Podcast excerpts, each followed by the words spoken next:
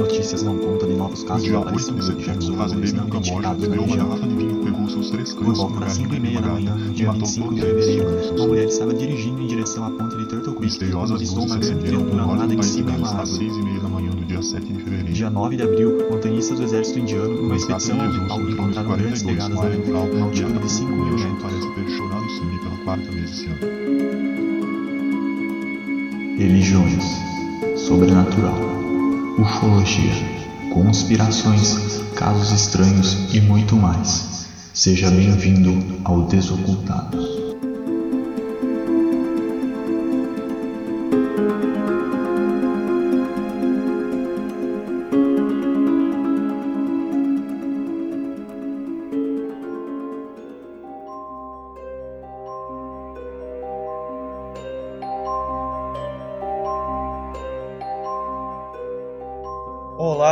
Do Desocultados, sejam bem-vindos a mais um episódio. Mais um episódio polêmico e ultimamente eu tenho falado isso em todo episódio, porque a gente tá numa série de, de episódios perigosos aqui para falar sobre assuntos que a gente grava e depois fica 15 dias preocupado se a gente vai tomar algum processo. E estamos aqui hoje para falar sobre enteógenos, né? Usando a versão bonita do termo, né? A Rafa tá aqui para me ajudar hoje. Oi, oi, galera.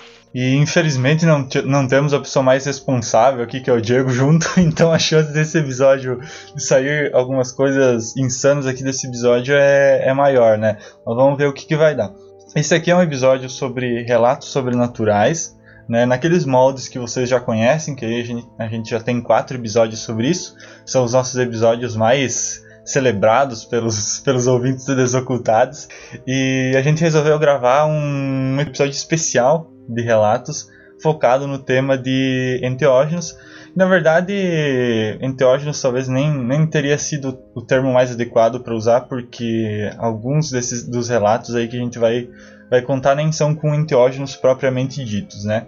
E até antes de contar os relatos, acho que é importante a gente introduzir o conceito, né, e falar um pouquinho sobre, sobre, sobre isso, né, antes de contar essas histórias.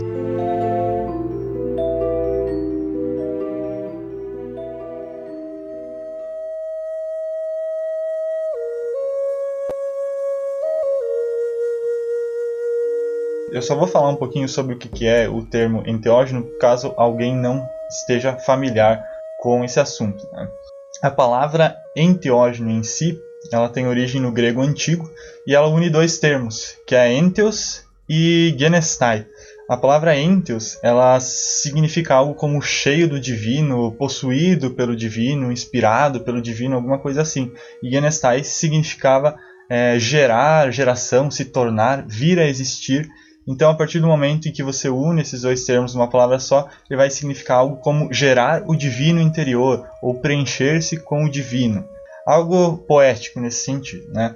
Esse termo, na verdade, ele é bastante novo, até se a gente for parar para pensar, porque ele foi criado em 1979 por um cara chamado Jonathan Ott, que era um pesquisador, né, da área de, de alucinógenos, né, que até então era o termo que se usava na época, né? E o problema é que, segundo ele e alguns colegas de pesquisa, a palavra alucinógenos, né, para se referir a substâncias, sejam elas é, naturais, né, como por exemplo plantas ou fungos, ou seja substâncias é, produzidas em laboratório, né, a partir dessas outras substâncias naturais ou não. A palavra alucinógenos, ela acabava sendo um pouco problemática, porque você dava a entender que essas substâncias, elas deixavam a pessoa insana, né? completamente perdia o controle da realidade e tal. E também se usou muito o termo psicodélico, né, principalmente ali no, no advento dos anos 70, né? Porém, também era um termo problemático, segundo eles, porque remetia à psicose, né? Então acabava ficando com essa conotação negativa, né? Então eles acabaram cunhando esse termo de enteógenos, que é algo muito mais bonito, muito mais poético e sobreviveu até hoje esse termo, embora a gente continue ouvindo os termos alucinógenos e psicodélicos sendo usados praticamente como sinônimos, né, com enteógenos o tempo todo. Se a gente for bem rigoroso com o que seria enteógeno, hoje ele é um termo usado quando a gente está falando de substâncias que são capazes de induzir visões, dentro de rituais de caráter religioso. Ou seja, se você usa cogumelos para uso recreativo, né? Ah, no seu quarto aí para se divertir ou com seus amigos ou alguma outra substância que seja numa festa, alguma coisa assim, não deveria ser chamado de enteógeno, embora seja a mesma substância que as pessoas utilizem dentro de um, de um ritual religioso, porque você está usando de modo recreativo. Então a palavra enteógeno ela ficou meio que sacramentada ali para o uso religioso. Embora hoje em dia não, não, não se faça tanto essa distinção, né, seria o mais correto, né, segundo alguns. Então se restringiria mais esse termo a plantas e fungos, por exemplo, né, que são substâncias naturais e que não são, não são nada novas, né, elas são utilizadas desde muito tempo por xamãs e sacerdotes de várias civilizações. É, hoje, com o crescimento que teve dentro da área química, já é possível a gente emular a experiência que essas plantas, né, substâncias naturais, são capazes de, de fornecer a partir de drogas sintéticas que são produzidas em laboratório. Então, o termo enteógeno ele não, não se refere mais somente à substância natural, mas sim também a substâncias sintéticas. Né? Então, ele acabou se tornando bem mais amplo. E hoje se utiliza também o termo para rituais, por exemplo, individuais, né, que a pessoa faz em casa, por exemplo, um ritual de meditação que a pessoa está lá fazendo sozinha, mas utiliza alguma substância para poder incrementar aquele ritual particular, também é, se, se, utilizaria o termo enteógeno. Né? Então, em essência, assim, para a gente resumir, enteógeno se for utilizado para algum propósito espiritual ou religioso, e se não, seria para uso recreativo seria simplesmente um alucinógeno, um psicodélico ou que seja uma droga, né, por assim dizer. Então, agora que a gente já deu uma olhada nos termos e na questão do que que, que, que é um enteógeno, acho bom, assim, muito bom, inclusive, a gente fazer alguns alertas antes da gente começar esse episódio. Lembrando, pessoas que fazem utilização desse tipo de substância, primeiro que elas são treinadas para isso ok?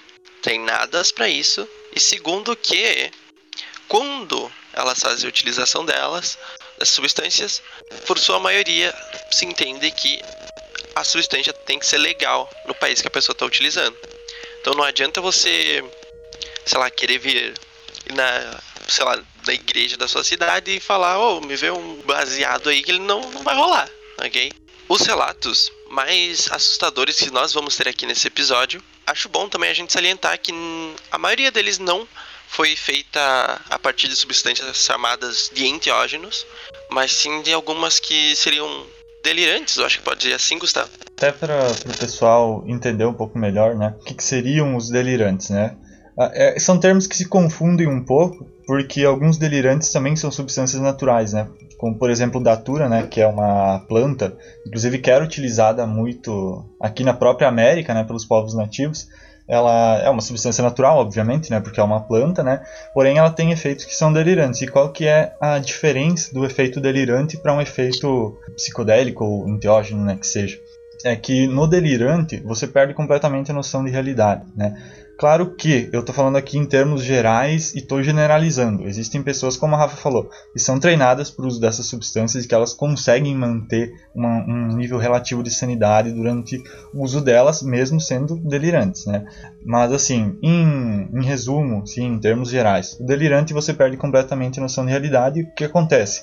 É como você está dentro de um sonho. Então você não sabe que você está sonhando, as coisas que acontecem lá, por mais absurdas que sejam, você não consegue diferenciar da sua realidade. Então, se você olhar para uma parede e você vê que ela se tornou um túnel, você não vai questionar, nossa, estou em uma alucinação, com certeza. Não, você vai falar, puta merda, a parede virou um túnel, sabe?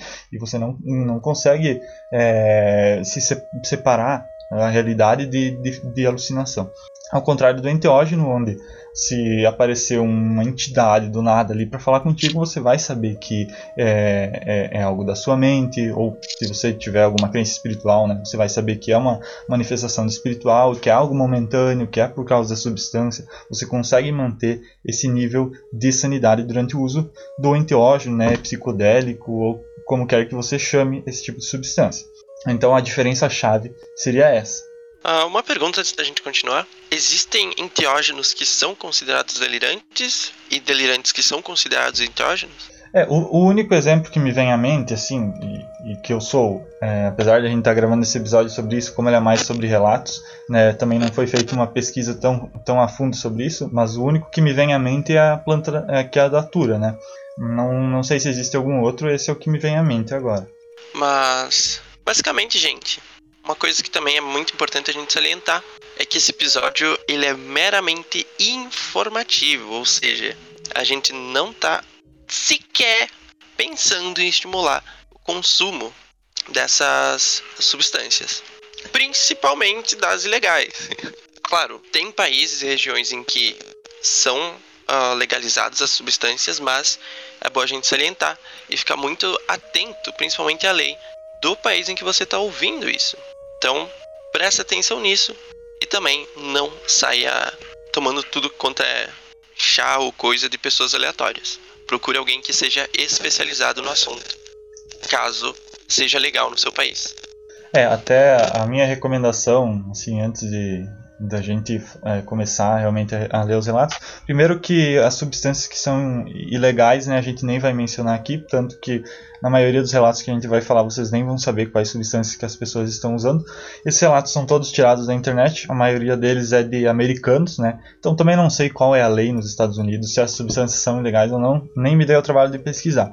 Sabe? A questão aqui é que a gente vai analisar experiências de outras pessoas e focar na questão é, espiritual e como a gente pode fazer um paralelo com isso, né? Essas substâncias, será que elas abrem portas para experiências espirituais de fato, né? É isso que a gente vai questionar e vai analisar durante o episódio. Então, como a Rafa falou, né, não estamos estimulando ninguém a utilizar, inclusive, seja uma substância legal ou não, hum, jamais utilize qualquer tipo de, de substância que você desconheça, mesmo que você tenha pesquisado muito a fundo sobre isso. Se você nunca usou, você não sabe o que vai acontecer.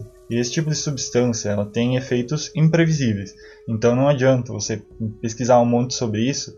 Quando você for usar, vai acontecer coisas que você não esperar.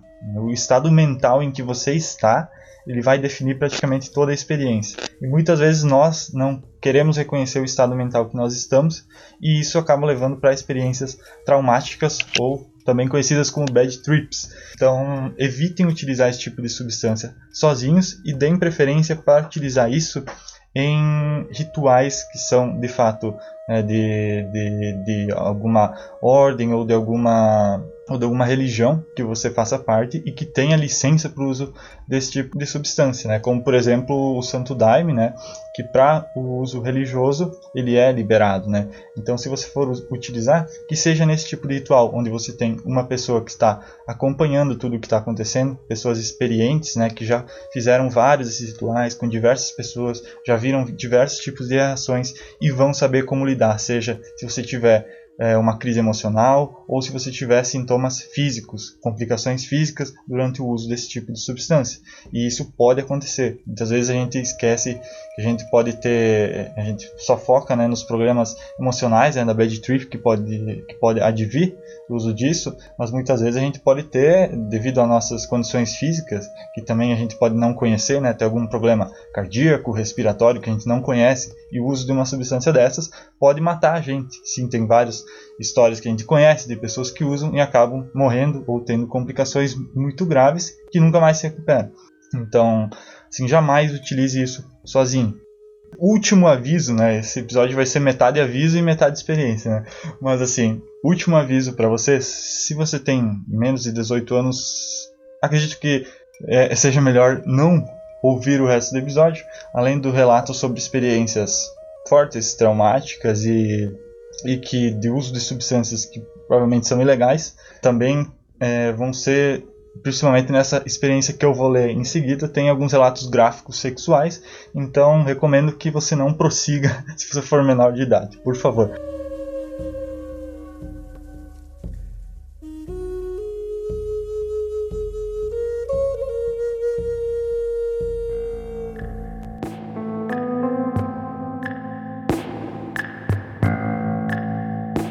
Vamos lá para a primeira experiência. Essa primeira experiência que eu vou ler, ela talvez, talvez não, com certeza de todas as que a gente vai ler, ela é a mais responsável de todas. Que vocês vão perceber claramente que ela é feita por uma pessoa que já tem experiência com esse tipo de substância e a pessoa adota uma postura bastante científica ao fazer essa experiência. É, eu li essa, esse relato dessa pessoa, eu achei na internet faz mais de anos, sabe?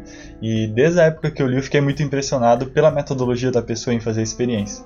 Então eu vou ler ela aqui depois a gente vai fazer alguns comentários sobre. Não vou falar que tipo de substância a pessoa está usando, só vou falar que são delirantes nesse caso. Esse rapaz que fez a experiência, ele, como eu disse, adotou um tom bastante científico e ele contou com a ajuda de um amigo dele, né, um assistente, para fazer a experiência. Qual era o objetivo dele? Ele iria utilizar essas substâncias, que eu não vou mencionar, e ele iria, através do, das alucinações que ele teria, ele iria evocar uma Shadow Person dentro do quarto, que ele estaria trancado, e dali ele teria uma relação sexual com essa Shadow Person. Aí vamos ver qual foi o resultado dessa experiência dele.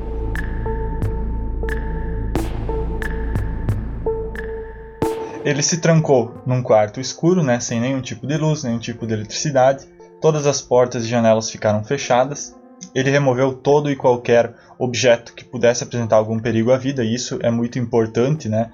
No caso dele, principalmente que foram delirantes, então muitas vezes pode sim vir, vir a se machucar né, através do uso disso. Que, como eu disse antes, né, perde completamente a noção da realidade. O amigo dele que ficou de assistente, né, ele colocou uma câmera dentro do quarto para que ele pudesse observar tudo que o, o rapaz estivesse fazendo, né? Porque, claro, muitas vezes você não vai lembrar da própria experiência, né? E, e também um caderno para ele ir anotando tudo o que acontecia para depois, depois passar para o amigo dele que estava lá no, no quarto, né? Então, às 11h30 da noite, o rapaz ingeriu as substâncias. No início, a única coisa que ele sentiu foi, foram algumas leves alucinações, né, alterações da visão, começou a ver os objetos fluindo, as distorções, os objetos é, se transformando, né? Aqueles efeitos básicos de qualquer tipo dessa, dessas substâncias, né? Após uma ou duas horas, as distorções começaram a ficar cada vez maiores, cada vez mais intensas. Depois de, de, um período que ele não consegue lembrar, mas que ele acredita não ser relevante, ele começou a sentir alguns sintomas de esquizofrenia. Né? Ou seja, como eu disse antes, começou a perder a noção do que é real ou do que não é. Por mais que ele tivesse com essa metodologia científica na cabeça, estava com dificuldade de manter a, a, aquela visão de realidade. Os objetos dentro da, da visão dele começaram a tomar algumas formas de gestalt. Para quem não sabe o que é, seriam aquelas formas que não tem contorno. Né? Se vocês pesquisarem no Google Imagens aí, é, formas de gestalt, vocês já vão ver o que, que é. Isso começou a escalar cada vez mais e ele começou a ter algumas alucinações tanto auditivas quanto visuais. E foi então que ele começou a fazer um esforço mental, né, mantendo a, a sanidade quanto, quanto maior ali que ele conseguisse, né, para manifestar a Shadow Person, né. Até que com o esforço dele ele conseguiu manifestar essa Shadow Person com uma forma feminina, né, ou pelo menos quase feminina, como ele coloca aqui no relato. Com o objetivo dele era ter uma relação sexual com essa Shadow Person, ele começou a tentar se comunicar com ela né, para ver se ela respondia aos comandos dele, né, as coisas que ele falava. É, no início não teve muito resultado, ela parecia não querer responder, mas conforme o tempo foi passando, ele viu que estava conseguindo manter um certo nível de conversa com ela. Embora ela não respondesse nada para ele, ela não falasse, é, os comandos que ele dava, ela conseguia seguir, né, comandos básicos. Ele diz que ele observava ela, ele via que ela tinha, claro, que é uma Shadow Person, né? Então ela era uma sombra, assim, basicamente, né? Quem não sabe o que é uma Shadow Person. Nós gravamos um episódio que nós falamos sobre isso, que foi aquele sobre paralisia do sono, né? Mas, assim, são entidades que ela não, não tem uma forma detalhada, ela é simplesmente uma sombra, né? Pura sombra. Mas ele conseguia ver uma forma, assim, de cabelos compridos, é, ele conseguia ver os seios dela, que ele disse que conseguia ver os genitais dela, não, não sei como exatamente, né? Mas enfim, ele sabia que era uma forma feminina. Ele não conseguia ver nenhum tipo de roupa nela, né? Aparentemente, então imaginou que ela tivesse nua, né? Então ele começou a dar alguns comandos básicos. Ele pediu para essa entidade caminhar do norte da sala para o sul, e ela obedeceu perfeitamente. Ele pediu também para ela caminhar depois de volta do sul até o norte e se virar para o noroeste. Ela também fez o comando certinho. E nesse momento ele tirou o pau para fora. Né? Me desculpem o termo, né? mas ele tirou o pau para fora e pediu para ela chegar na, na frente dele. e ele começou a tocar o corpo dela, né, para testar, para ver se ele conseguia sentir. Aqui ele disse que, que conseguia sentir perfeitamente, era como se fosse realmente uma mulher humana diante dele. Então ele começou a fazer vários, vários procedimentos é, com os dedos e com a língua, e acho que vocês estão entendendo aonde que eu quero chegar. Mas enfim, né? Ele conseguiu fazer tudo isso, sentia como se de fato existisse algo físico ali, e ele também disse que a própria sombra parecia ter sentido prazer com o processo e estimulava ele a continuar fazendo isso, é, usando as mãos, né, e gemendo também. Depois ele pediu para Shadow Person chupar o pau dele. E sim, ela fez isso também. E depois disso, claro, ele sentia tudo como se fosse real, como se fosse com uma pessoa mesmo. Depois ele realmente partiu para o ato sexual. Então ele pediu para Shadow Person até o momento ela não se comunicava, não tinha nada do tipo. Ela simplesmente obedecia os comandos dele. Ele pediu para ela deitar na cama e então eles tiveram relações sexuais. Né? O que acontece aqui? Ele fala que começou a relação sexual e simplesmente quando isso aconteceu ele apagou. Ele não lembra de mais nada do que aconteceu e aí que entra a parte do assistente dele. O que, que o assistente dele relatou que aconteceu? O que o assistente dele viu, obviamente, é o cara sozinho lá transando com o ar, né, em cima da cama, né, como seria de se esperar. Porém, ele disse que depois que, ele, que eles ficaram alguns minutos lá durante, durante o ato sexual, né, é, hipotético, é, o rapaz é, deitou na cama e acendeu um cigarro imaginário e ficou conversando com algo invisível lá por volta de 35 minutos. E depois é, deitou, dormiu e aí acordou já no, no outro dia sóbrio. Então essa foi a, a primeira experiência com os delirantes. Rafa, seus comentários. Eu, assim, eu não tinha lido essa experiência antes. A primeira vez que eu tô ouvindo ela que o Gustavo falando e eu estou sem, sem palavras para descrever. Você acha que é possível, por exemplo, o uso dessas substâncias, você ser capaz de contatar? Aqui é nós estamos pensando num paradigma de de de fato existir entidades astrais, né, um plano astral, é, de existir alguma entidade densa ali o suficiente para conseguir claro, graças à substância que ele está usando, que vai alterar algumas propriedades do cérebro dele, vai ser capaz de ver é, o plano espiritual por alguns momentos, né? E de ter o contato com, com esse ser, né? O que quer que seja, né? Digamos que seja algo do plano astral. E que ele possa ter um contato praticamente físico com esse tipo de entidade. Bom ponto. Eu acredito que não, que isso só faz parte justamente dos efeitos causados pelo, pela substância que ele ingeriu. Porém, ao mesmo tempo, fico meio que o pé atrás, sabe? Porque mais pro final do episódio eu quero dar minhas conclusões, mas eu acredito que você utilizar esse tipo de substância é meio que cortar caminho, sabe? Tentar cortar caminho pra uma coisa que não seria muito legal cortar caminho. Mas, essa é só a minha opinião. Não, eu entendo. Claro, ter esse tipo de contato, uh, ter o contato físico e tal, já é um pouco forçar um pouco demais para mim, sabe? Porque chegar ao nível de ter um contato que você sinta e seja físico, é acredito que seja mais parte justamente do efeito da substância, sabe? Justamente como são seriam entre aspas dimensões diferentes, não teria como ter esse contato você sentir, sabe? Eu acredito que o sentir muito provavelmente é resultante da da questão mais alucinógena mesmo, sabe? Uhum. Porém, o ver, aí já vai depender da crença da pessoa, obviamente. Sim. É, o, o que eu penso, né? Eu, eu vejo o cérebro humano como o ponto de contato que existe entre o nosso plano físico e o plano astral. É o elo que liga esses dois mundos, né? Tanto que quando a gente perde o cérebro, obviamente a gente morre, né? Quando a gente tem algum dano no cérebro, isso compromete totalmente a nossa experiência no mundo físico, né? E a partir do momento em que uma substância é capaz de modificar propriedades, né? Algumas partes do nosso cérebro, mesmo que seja momentaneamente, isso meio que abre uma porta, né? Isso é o que eu acredito, tá, gente? Mas é, é abre uma porta para que a gente tenha contatos diferentes do, do padrão, né? Com o plano astral. Então, eu acredito que o uso dessas substâncias, né, no, no caso dele, o delirante que ele usou também é algo que pode ser chamado de enteógeno. Então, era uma substância que era usada em rituais é, de povos originários para ter contato com, com o mundo espiritual. Então eu tenho um pouco mais de. Eu dou um pouco mais de credibilidade para esse tipo de experiência, no sentido não, não de que o que ele está falando é mentira ou algo do tipo, mas de que o que ele está falando é de fato um contato com um plano espiritual e não somente um produto de alucinação ou da própria expectativa dele.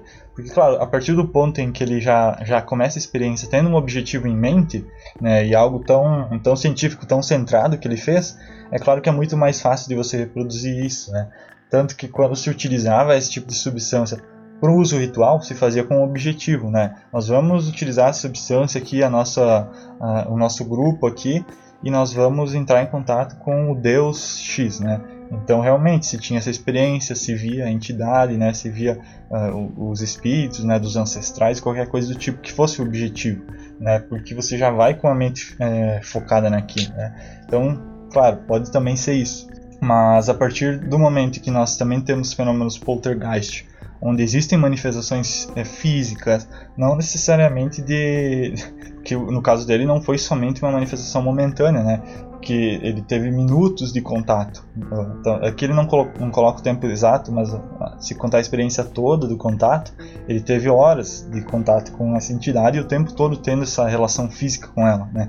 Então é realmente algo muito acima do normal e qualquer experiência de mediunidade que você vê, e você vê experiências onde existe um contato físico é, momentâneo, elas são muito breves. Então eu mesmo já acordei durante a noite sendo tocado né, por, por mãos, dedos, esse tipo de coisa.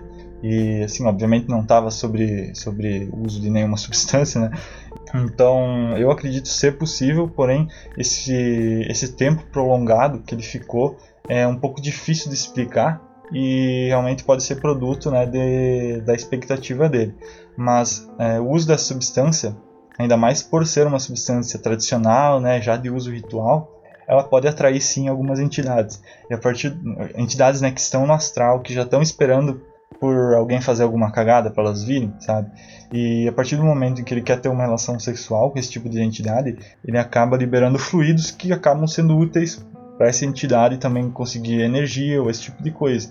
Então ela vai meio que para vampirizar o cara mesmo, né? Tipo, é, ela vê a oportunidade de não, vou vou, vou deixar esse cara fazer isso comigo para eu pegar essa energia dele, né?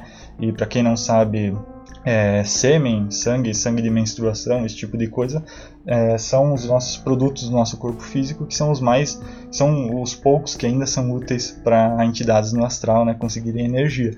Né? Então fica uma recomendação meio off-topic, mas não ofereçam esse tipo de coisa em rituais, né, ou em algum acordo com alguma entidade, alguma coisa do tipo, porque depois disso não tem muito mais o que, o que você oferecer. Né? Então, é a minha, minha opinião sobre essa experiência.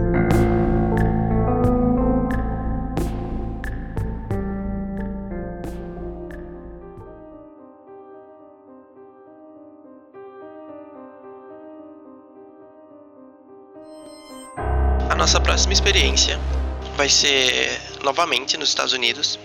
A gente não vai citar, como já dito antes, a substância utilizada. Então temos o seguinte: o homem relata. Naquela noite, saí da minha aula de boxe e no caminho para casa, já sabendo que não teria nada para fazer depois e já me sentindo meio entediado, decidi que iria testar os efeitos do eu já tinha tentado no passado e tinha sido uma trip interessante, então decidi aumentar a dose dessa vez. Passei na farmácia e comprei o medicamento, e algumas horas após chegar em casa iniciei a dosagem. Após tomar a dose desejada, fiquei falando com um amigo no Discord. E agora, uma situação muito informativa que é muito legal de poder ver nessa estrutura é que ele foi anotando a quantidade de tempo que foi passando depois de ele tomar o medicamento. Então, isso se torna bem útil, justamente para quem estiver pesquisando sobre ou até mesmo para as pessoas que estão escrevendo e relatando sobre. Então, nos primeiros 30 minutos ele relata: Não estava sentindo nada em específico, apenas me sentia meio estranho. Minha mão estava mais leve, mais pequena. Eu tinha sentido isso na minha outra trip, então não estava muito incomodado. Na primeira hora, as alucinações começaram. Os cantos do meu quarto estavam ficando mais escuros e alguns objetos ficavam maiores se eu ficasse encarando eles. Uma hora e 20 minutos, já após o consumo da substância, as alucinações aumentaram consideravelmente. Primeiro, efeitos de drifting, que é quando os objetos eles começam a se misturar uns com os outros, a se distorcer, se curvar. virar espirais, enfim. Alguns objetos inanimados começaram a se tornar autônomos. Ele cita que ele tem uma aranha de brinquedo pendurada no teto e que ela começou a se mover como se estivesse viva. Assim, não sei vocês, eu tenho um pavor de aranha. Tanto que as próximas duas histórias são difíceis ler. Mas uh, essa situação realmente eu já estaria em um estado de pânico. Mas continuando. Na segunda hora após o consumo, começaram a aparecer Shadow People bem altas, de uns 2 metros e meio de altura, e que não pareciam ser hostis.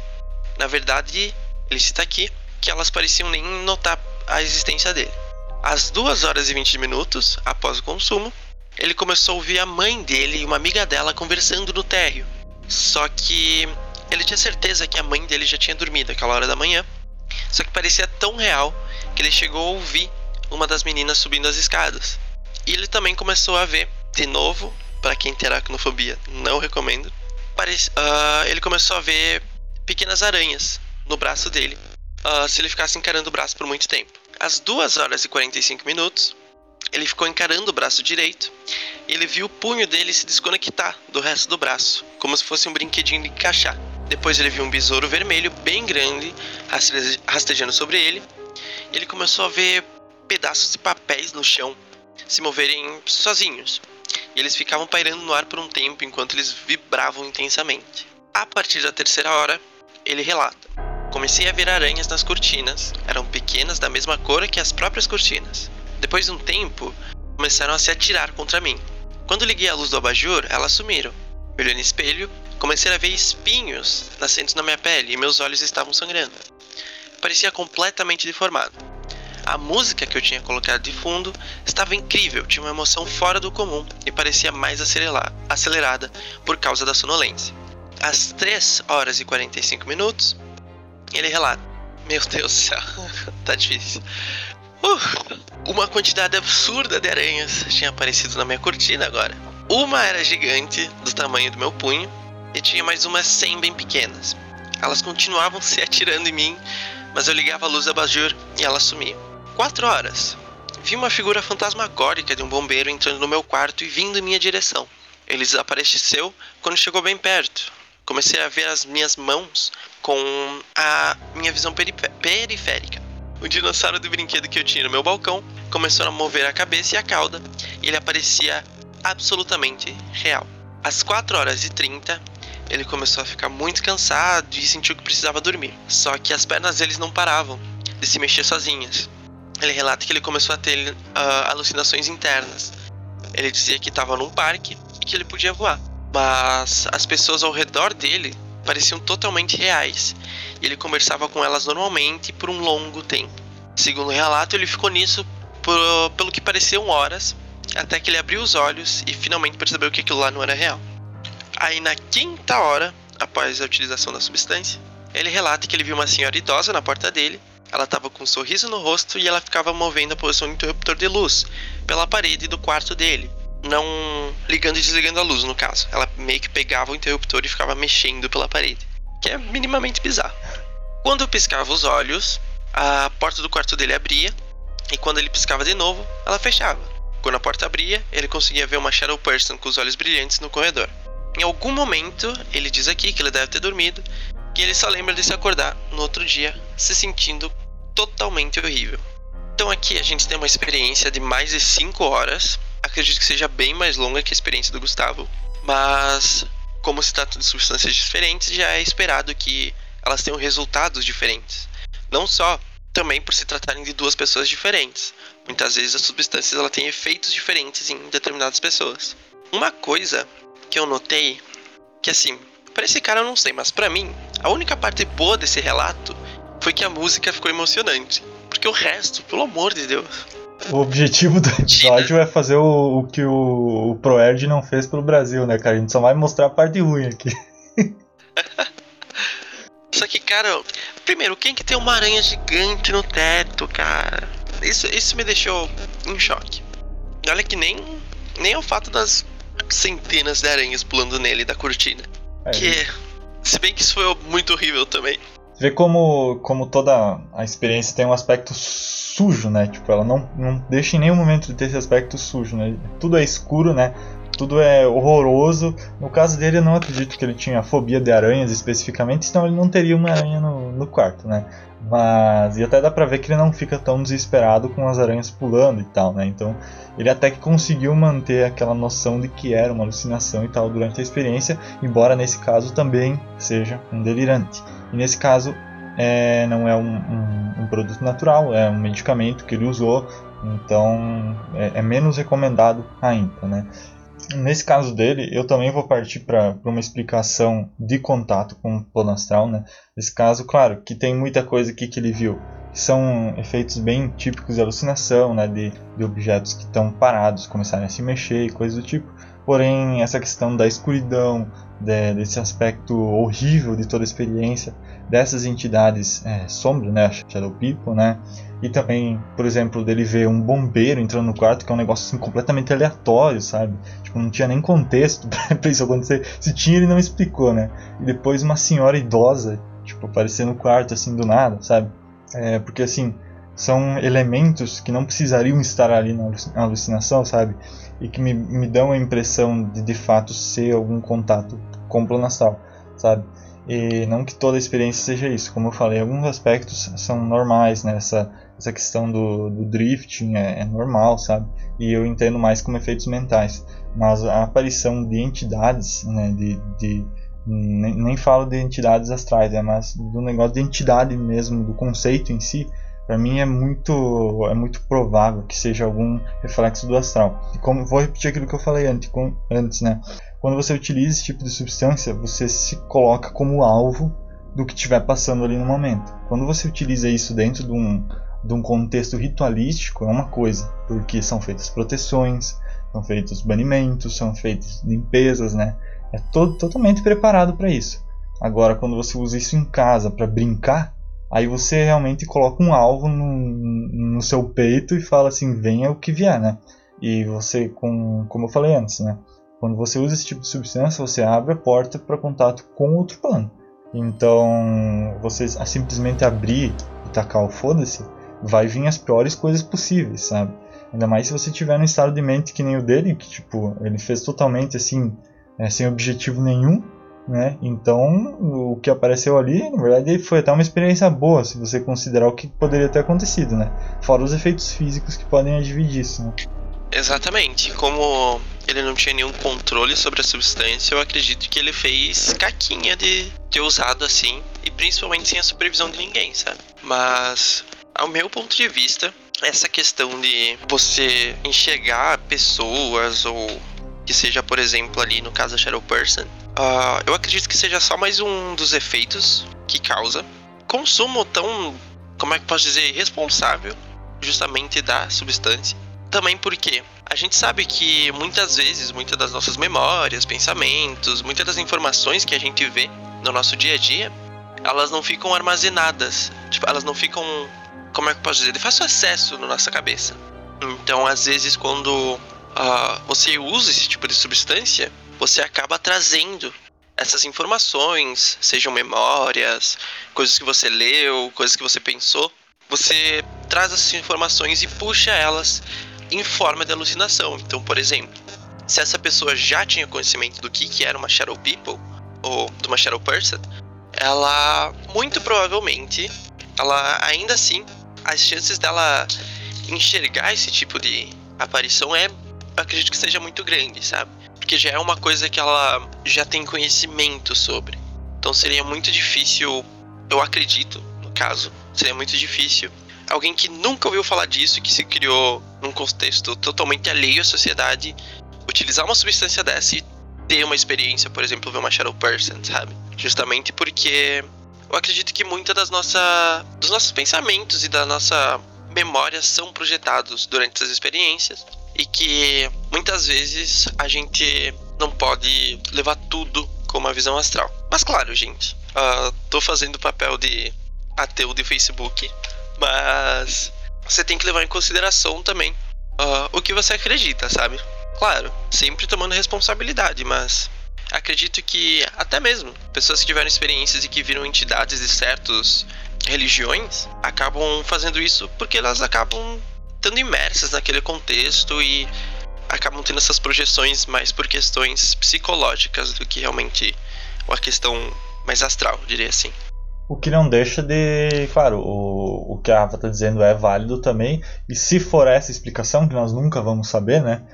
Não vai nunca como a gente comprovar isso. Não deixa de ser uma experiência válida, né? No uso do contexto religioso. Se for de fato uma alucinação e que isso de alguma forma ajude aquela pessoa e, e traga coisas boas para a vida dela, ajude ela a se tornar uma pessoa melhor, é extremamente válido, né?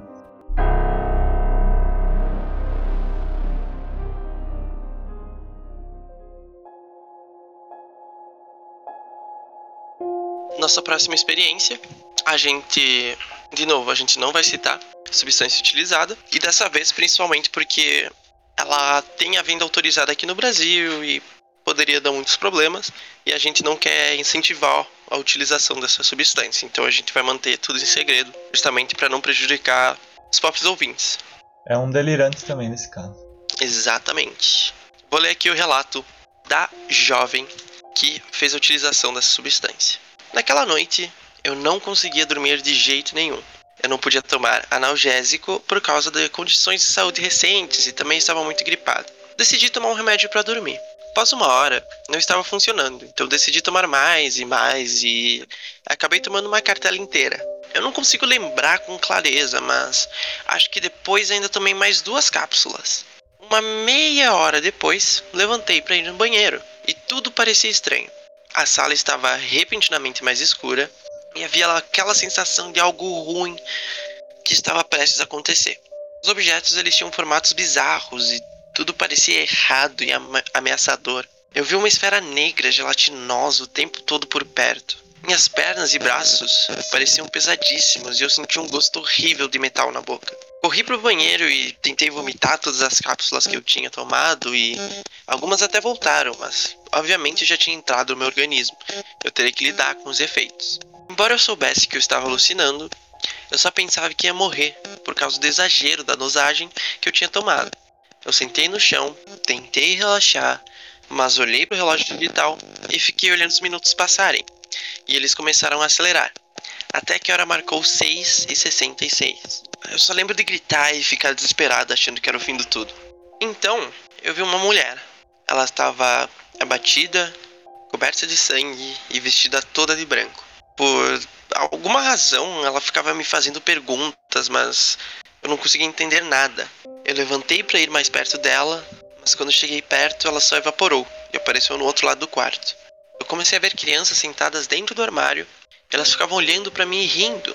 Comecei a ver meus amigos no quarto e eles estavam fazendo coisas aleatórias, tipo tocando violão, cantando ou só sentados em um canto. Eu tentava falar com eles ou chegar perto, mas quando eu fazia isso eles desapareciam. De repente eu me transportei para uma existência completamente diferente. Eu achei que eu tinha morrido e chegado no inferno.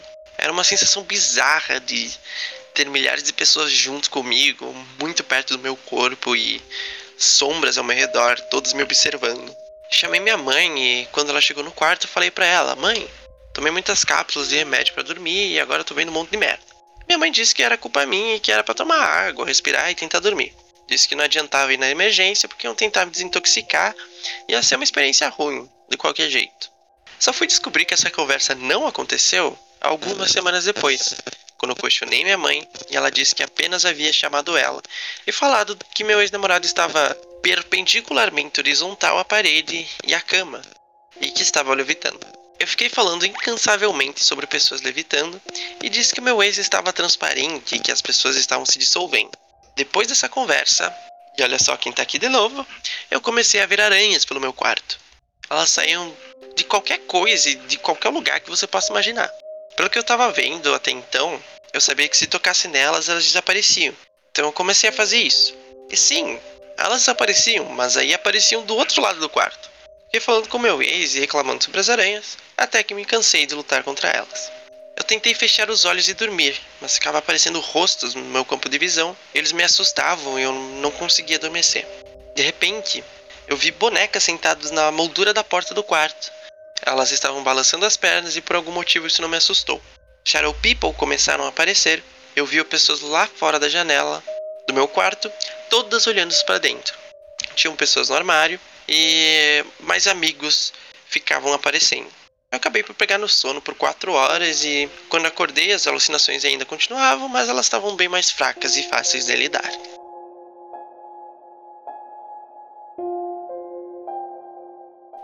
Temos aqui mais um relato do Zoom Delirante. Como vocês podem ver, não foi nem um pouco utilizado para uma situação ritualística ou religiosa. Foi simplesmente com o objetivo de dormir. E pelo visto, a última coisa que ela conseguiu essa noite foi dormir e descansar. Veem como os elementos se repetem, né, da, das outras, né? A questão do Shadow People aparece o tempo todo. Sabe, eu acho que nem seja tanto a questão do, do Shadow People, mas assim, acho que geralmente o que você vê nesse tipo de, de visão é que as pessoas são muito borradas, você não consegue ver rostos ou detalhes assim do, do corpo, então você acaba categorizando tudo como Shadow People, sabe? Mas é que o Shadow People em si, ele é um, um fenômeno muito particular e às vezes acaba sendo generalizado para qualquer tipo de, de visão que você tem de alguma forma humana, né? Então acho que acaba recaindo tudo nisso. Mas um, um, vulto em si, não, a meu ver, não deveria ser categorizado como Shadow People. Eu acho que muitas vezes acaba nessas histórias, né, nesses relatos, eles acabam chamando tudo de Shadow People. Será que essa questão do, do Shadow People não seria meio que uma memória, como é que posso dizer, ancestral do ser humano? se você for ver, a gente perdurou por muitos e muitos tempos sem luz elétrica, por exemplo. E quando alguém, por exemplo, vamos imaginar uma situação nos primórdios da humanidade mesmo, onde você tinha, por exemplo, uma fogueira. Imagina comigo essa situação. Você está sentado perto de uma fogueira, você olha para a floresta que está do teu lado e você vê dois olhos e uma silhueta de uma pessoa. Os olhos brilhando por conta do fogo da fogueira e a silhueta você só consegue ver, não consegue ver muitos detalhes justamente porque seu olho não está acostumado, ele já está acostumado com a luz, então fica mais difícil realmente perceber. Será que não tem alguma relação com isso? É uma teoria interessante, é uma memória genética, né?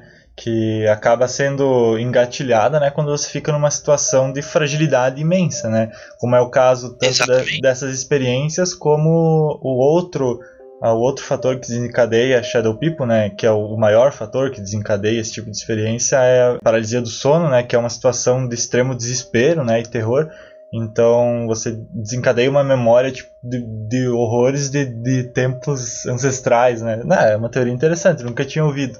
E justamente também tem a questão da, das aranhas. As aranhas, pelo que a gente viu aqui, elas foram presentes, se eu não me engano, só nesses dois últimos relatos.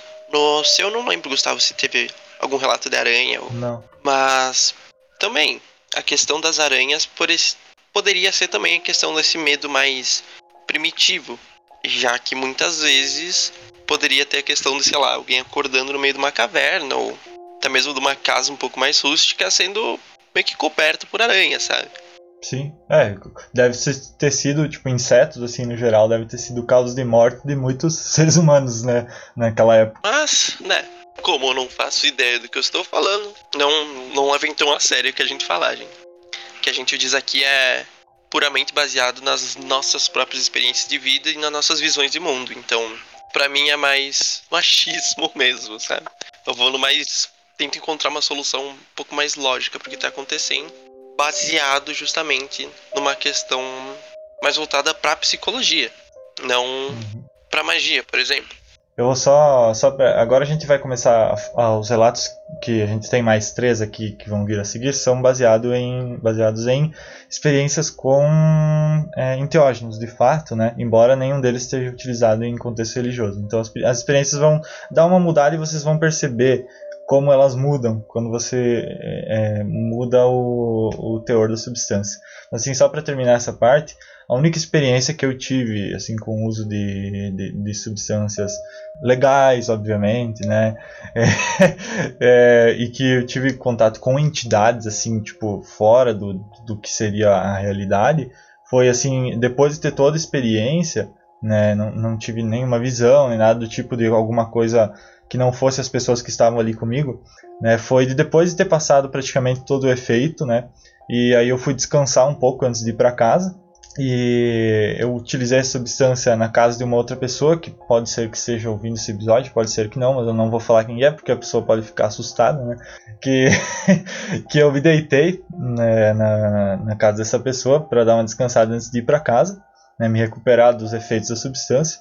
E embora ali eu já não tivesse mais tendo alucinação nem nada do tipo, quando eu deitei, eu senti que tinha alguém atrás de mim. E, e eu estava com os olhos fechados, né? Ou seja, foi uma alucinação interna, né? Que a diferença, né? Entre a externa é que a externa você está de olhos abertos, você vê as coisas que realmente existem é, é, mudando, né? Se transformando. E a interna você está de olhos fechados e você vê cenas completamente fora ali do, do que está acontecendo na realidade é, acontecendo dentro somente da sua mente, né?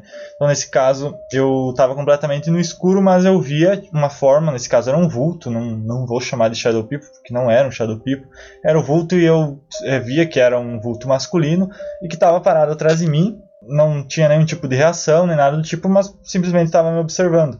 E eu consegui ouvir respirar, eu, eu vi que era tipo que realmente era uma forma humanoide, né? E que estava ali ou me observando ou esperando alguma coisa. E como eu acredito, né, que eu estava, é, como estava saindo do efeito da substância, eu ainda estava com esse contato de leve com o plano astral.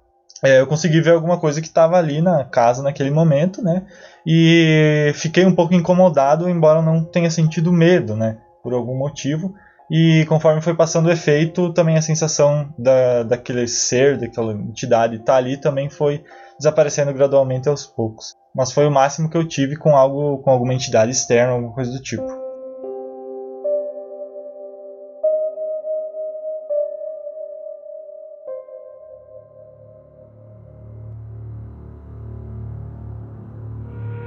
Vamos para a experiência número 4.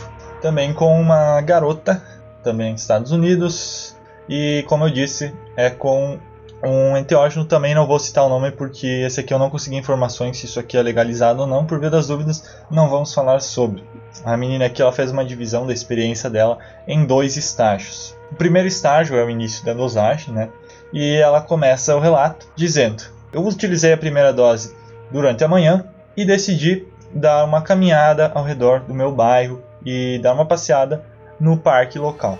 Comecei a perceber as alterações visuais, eram muito bonitas, e durante essa parte da trip eu estava muito energética, muito eufórica e estava sentindo um peso no meu corpo acima do normal.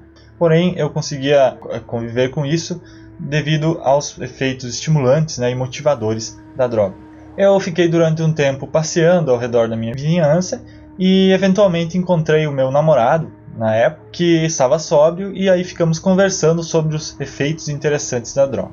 Aí ela começa a, a, a descrever o segundo estágio. Depois de, dessa parte boa, eu comecei a perceber que os efeitos do psicodélico, os efeitos positivos do psicodélico, estavam começando a diminuir pouco a pouco. Isso já fazia 12 horas que ela estava utilizando a substância.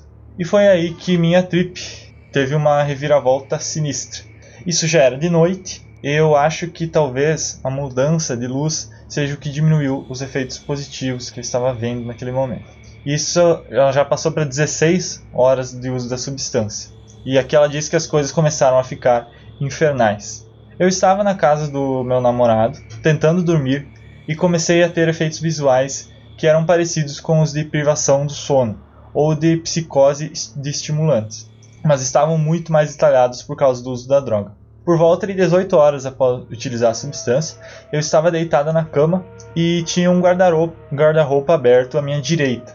O guarda-roupa tinha prateleiras horizontais que estavam em sua maioria vazias.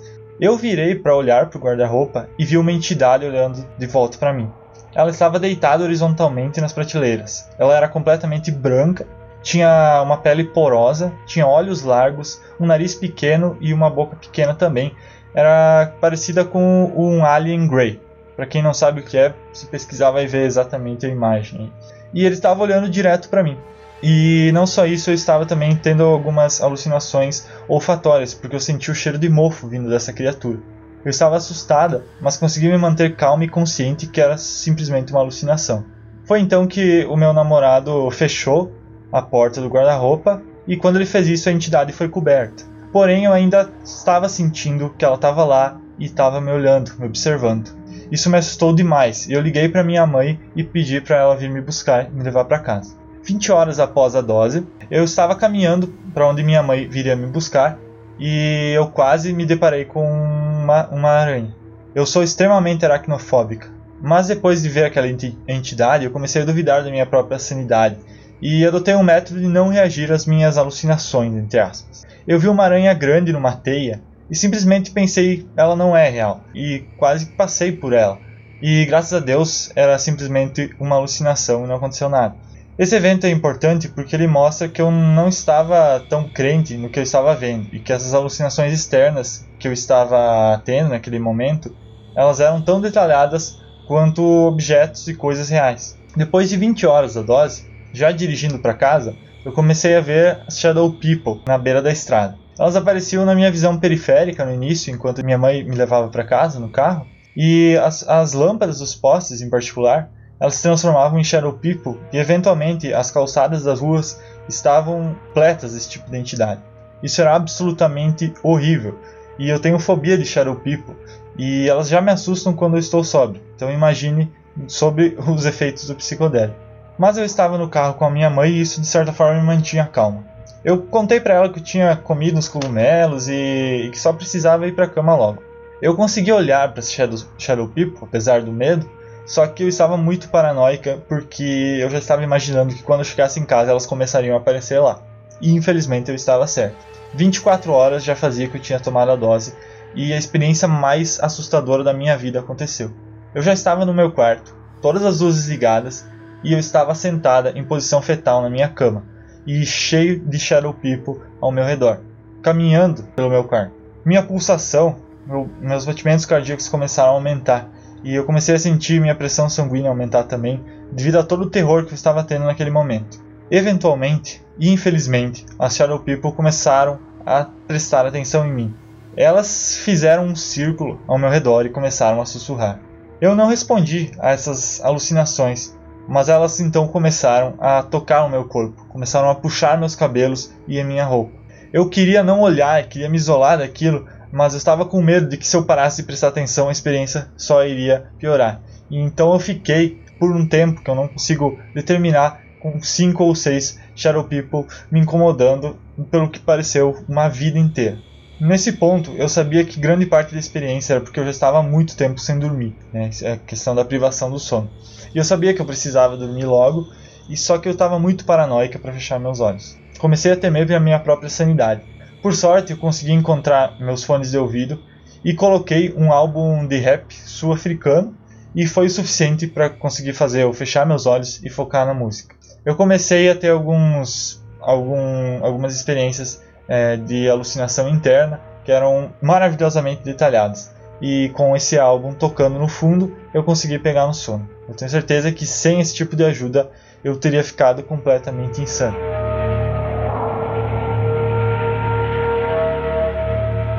Então, apesar dessa experiência ser com psicodélicos, com é, enteógenos, né, ou como quer que você chame, ela tem uma parte muito boa no início, né, como vocês podem ver, é, de dela de conseguir ter, ter tanto visões muito bonitas, né, de uma sensação muito boa, mas acredito que também pelo fato dela não conseguir dormir, né, ficar muito tempo acordada, e isso acabou piorando a experiência dela.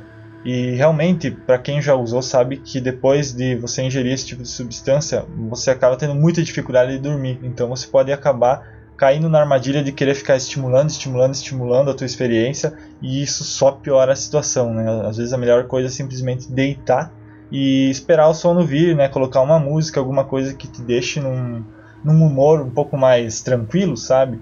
Que aí você consegue, se não pegar no sono, pelo menos curtir aquele final da experiência, né? E evitar esse tipo de situação horripilante que ela passou, né? Que não difere muito do que a gente teve com os delirantes.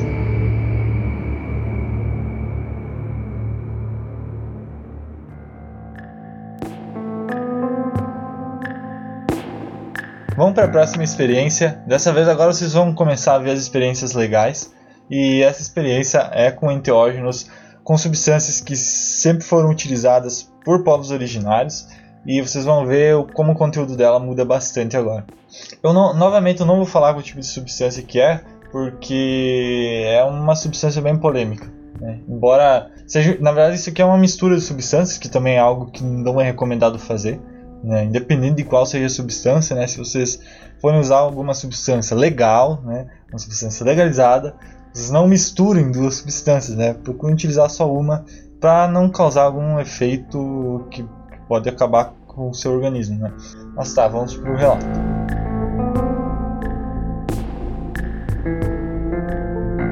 Eu vou lembrar dessa experiência pelo resto da minha vida. Ela aconteceu quando eu tinha 18 anos e foi minha primeira experiência com embora eu já tivesse utilizado alguns outros enteógenos antes. Eu também nunca tinha passado por nada espiritual ou revelador com essas substâncias, e na verdade nunca mais passei, até hoje, além dessa experiência que vou contar.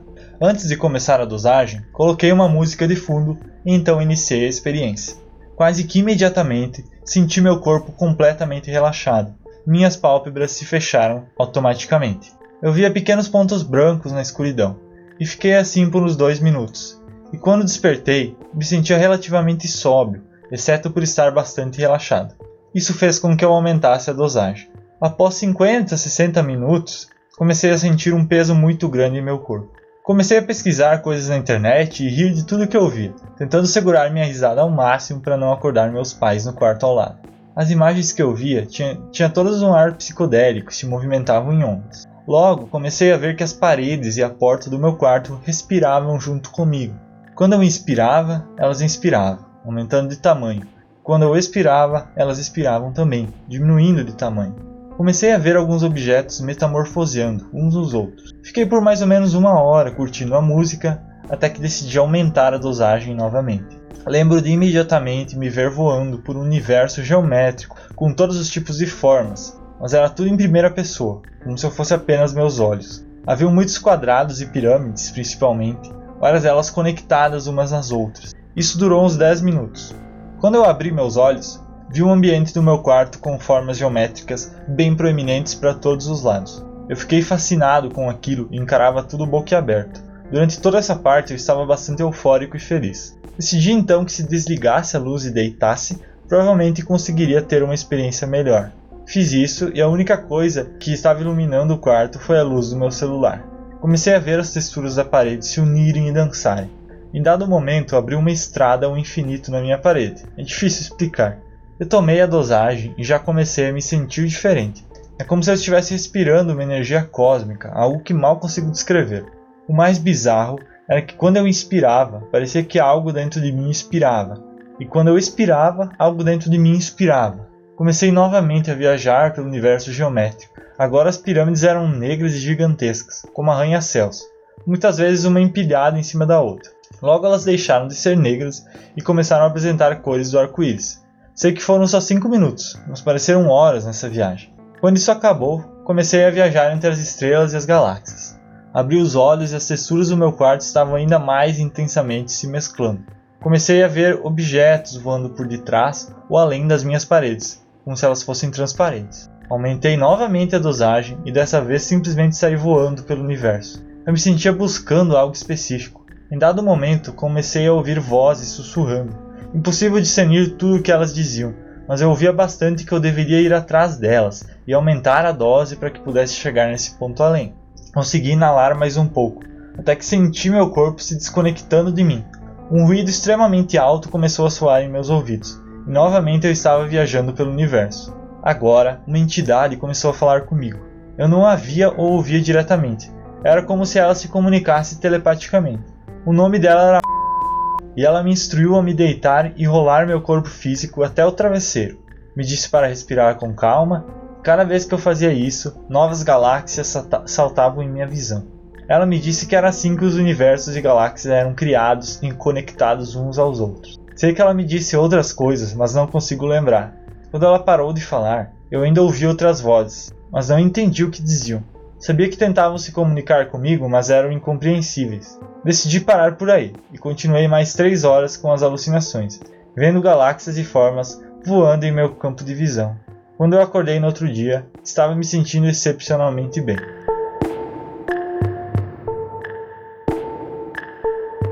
Ó, viu, gente? Vocês podem ter uma experiência muito boa com essas substâncias, desde que seja feita dentro de um contexto totalmente diferente do que é feito com as outras, né?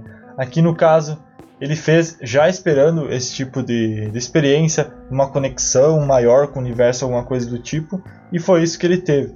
Talvez a parte mais interessante que tenha essa experiência seja o, o fato de dele ter esse contato com essa voz, né, que na verdade não chegou a ver que entidade que era, né, ele só ouvia a voz dela, né, que ela pedia para ir atrás dela, né, para aumentar a dose para conseguir chegar nela, né, como se se ela soubesse, né, que é, uma quantidade maior dessa substância pudesse de alguma forma, né, estimular o cérebro dele o suficiente para ele conseguir atingir um estado maior de consciência, né, e quando ele fala que ele sentiu o corpo se desconectar e ouviu um ruído né, muito forte, é a experiência típica né, do, do descolamento né, do corpo astral do físico. Né?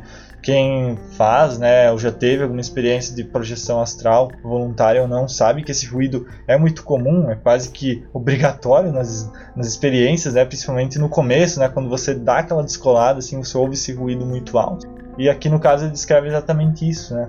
E, claro, aqui no caso, essa entidade, né, o que quer que seja, falou muitas coisas para ele e ele não consegue lembrar, né, o que é uma pena, né? Mas é bem típico também de experiências com, com enteógenos, né? Vocês tem muitas coisas sendo faladas, você sabe que são muito importantes, que são incríveis, que são palavras de muita sabedoria, só que você não consegue lembrar depois que termina a experiência. Uma coisa que eu achei muito, uh, como é que eu posso dizer, diferente nessa experiência foi que, justamente, na primeira experiência que eu li, o cara relata no finalzinho que ele foi dormir e ele acordou muito mal, que é justamente o contrário do que aconteceu nessa experiência. A moça relata que ela foi dormir, no outro dia quando ela acordou, ela estava se sentindo muitíssimo bem, sabe? Uhum. Então, foi algo muito arriscado que ela fez, demais, sabe? Uh, só que, como eu digo, o corpo das pessoas vai reagir de uma forma diferente, sabe? Muitas vezes pode acontecer de alguém utilizar alguma substância, essa substância fazer muito bem para a pessoa, enquanto faz muito ruim para outra, sabe? Além de ter uma característica fisiológica, justamente tanto no relato quanto nas coisas que, que a moça viu, tem também um viés muito, não quero dizer psicológico, mas um viés muito, meu Deus, religioso, espiritual, não sei, mas realmente ter esse contato com uh, experiências desse tipo faz. Acho que dá uma mudadinha na vida da pessoa assim.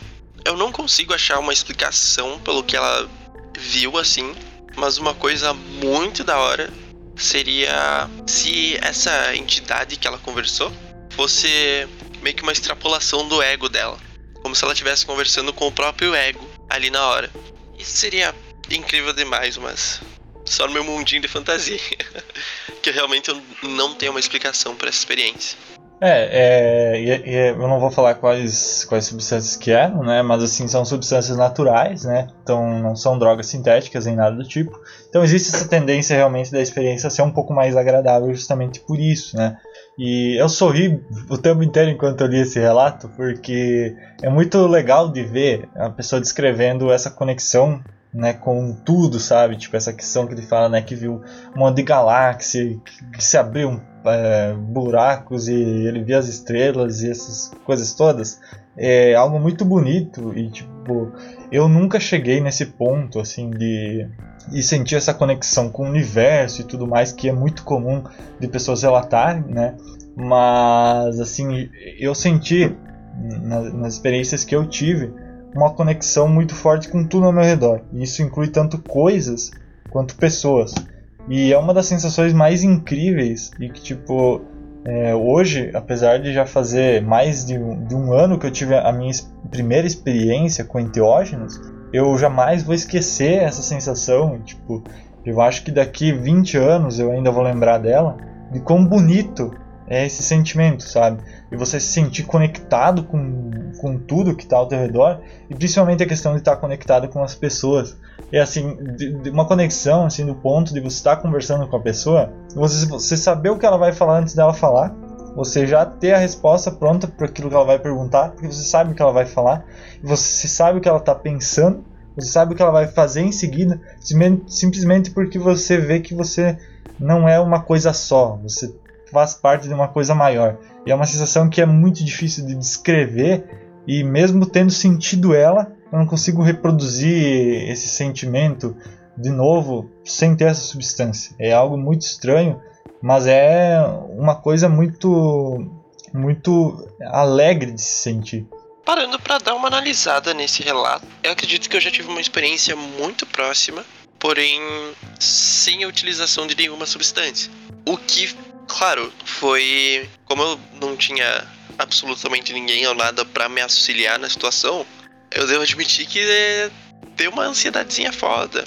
Eu também não calculei muitos meus limites e tal, mas eu acho que eu até contei isso no relato dos Tattvas, porque no último Tattva, que era relacionado ao Éter, deu justamente essa experiência de eu encontrar, tipo, meio que as coisas começaram a meio que desaparecer, meio que a derreter, eu não sei explicar, e justamente eu aparecer no meio do universo, assim, vendo vários planetas, vendo vários corpos celestes, e que inclusive tem uma parte que eu me lembro especificamente que era de um tipo um meteoro passando perto assim do meu corpo e eu conseguindo ouvir e sentir esse meteoro passando, sabe? Então, foi teoricamente uma trip só que sem nenhuma substância, que foi minimamente bizarro assim. Não, não tinha preparo nenhum na época e acho que nem agora para realizar esse tipo de experiência. Mas tamo aí, né? É, eu, eu, vou, eu vou deixar pra comentar isso que você falou no final do episódio. Que a gente vai, vai discutir um pouco sobre isso.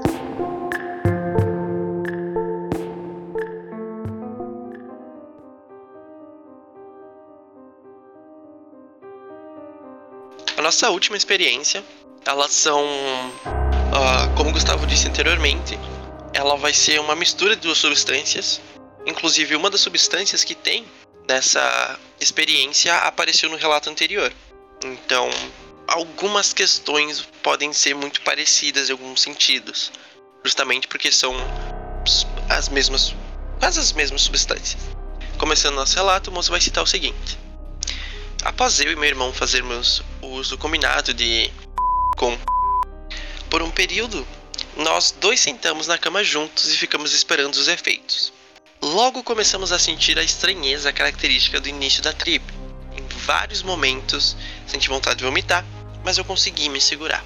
Os olhos abertos, vi vários objetos ondularem e faiscarem. Tudo parecia absolutamente belo. Era muito mágico, embora tão simples. Eu nunca tinha visto algo assim em nenhuma das minhas trips anteriores. Meu corpo inteiro parecia transparente quando eu olhava para ele. No pico da experiência, o canto do meu quarto começou a emitir uma luz forte e branca. Era tão intensa que eu mal conseguia olhar para ela. Eu consegui manter meus olhos focados no local, entretanto, e que bom que eu fiz isso. Da luz no canto do quarto, eu observei uma estrutura triangular sair dela e logo outra similar saiu também. Ambas se colocaram diante de mim no chão do quarto.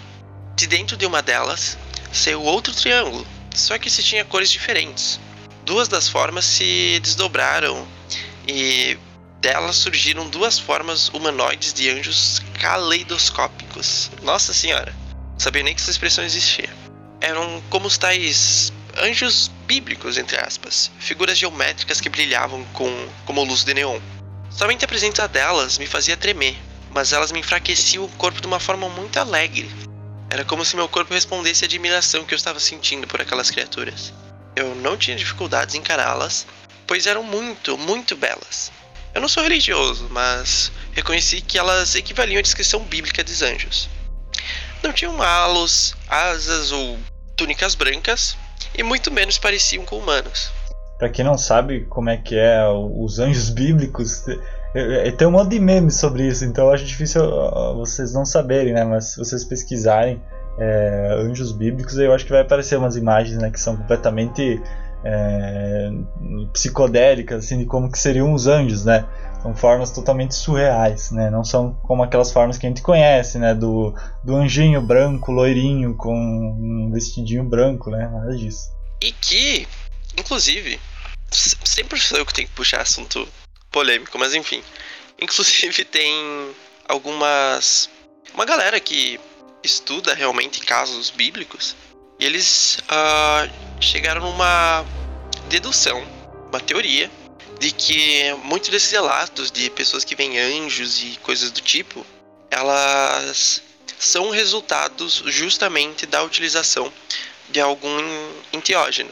Claro, não temos maneira de confirmar isso, não temos nenhum jeito de, sei lá, voltar no passado e pedir pro cara se estava tudo certo mesmo. Mas é uma teoria que não lembro onde é que eu ouvi, mas eu sei que foi num podcast que eles a pessoa que estava falando ela tinha pelo menos um certo grau de estudo sobre isso. Então, é, realmente. Se, se você for considerar que o anjo, ele é um, claro, vamos pegar um paradigma bastante cristão aqui, mas que o anjo seria uma entidade muito superior a qualquer outra que existe no astral, né? Se é que faz parte do astral, mas estaria no, no, no, no plano mais sutil do astral, subplano, né?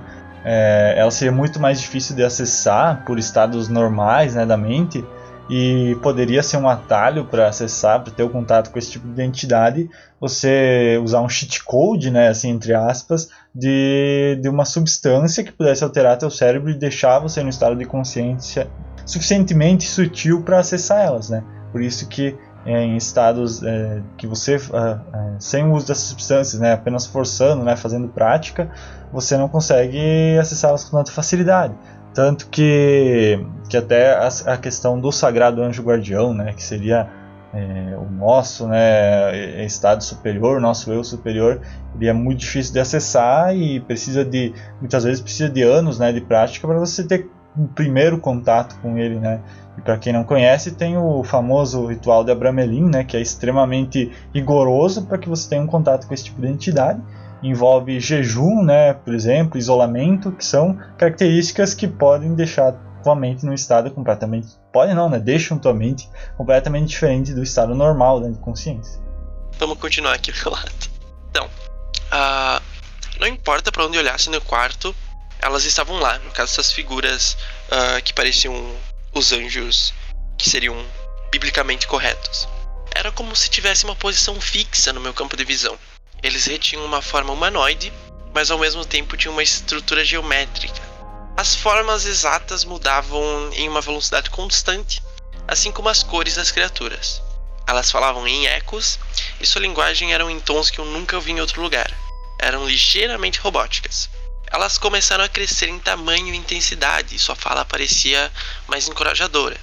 Era como se emitissem poder. Confesso que me assustei e resisti àquela energia que emanavam. E isso fez com que elas parecessem desapontadas comigo e logo diminuíram novamente de tamanho até desaparecerem, levando essa luz adiante embora com elas. Eu me deitei na cama tremendo, com hipotermia. Meu irmão já estava me ajudando nesse momento, mas eu sentia que a tremedeira era mais de excitação e alegria do que qualquer outra coisa. Hoje eu penso que se tivesse vomitado antes e não tivesse resistido a isso, a experiência teria sido ainda mais intensa. Então aqui a gente teve outro relato em que a pessoa teve uma experiência relativamente boa utilizando e que ela teve contato mais com essas formas geométricas, não foi tanto um, oh, que nem os primeiros relatos que as pessoas viram Shadow People e aranhas. Aqui no caso é mais entidades e anjos, basicamente.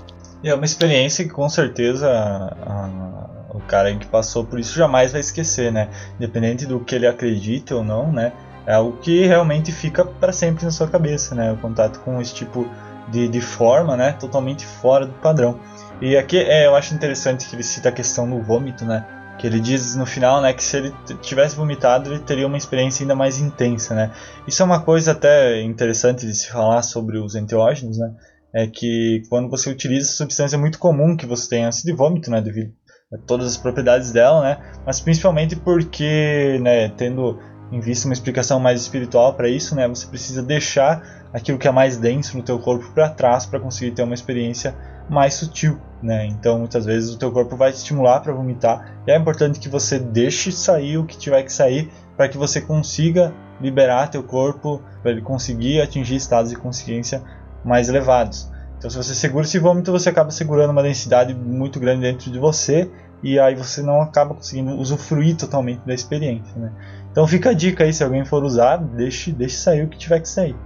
Exatamente. Tanto que em uh, vários rituais e várias religiões, quando eles utilizam alguma substância ou fazem até mesmo algum, algum tipo de limpeza ou coisa do tipo, é muito comum ter sintomas, eu diria, laxativos após, justamente por conta de estar tá meio que expurgando essa densidade de dentro das pessoas.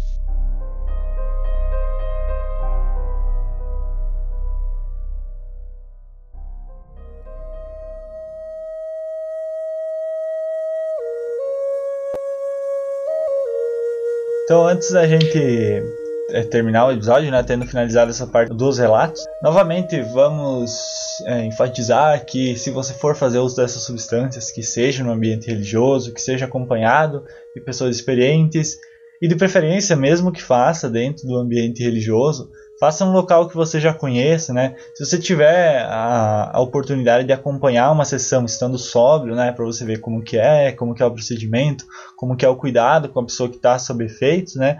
Se você consegue ter um pouco mais de confiança, né, na, na própria instituição, ali na, na, na pessoa que está gerenciando todo o processo, né?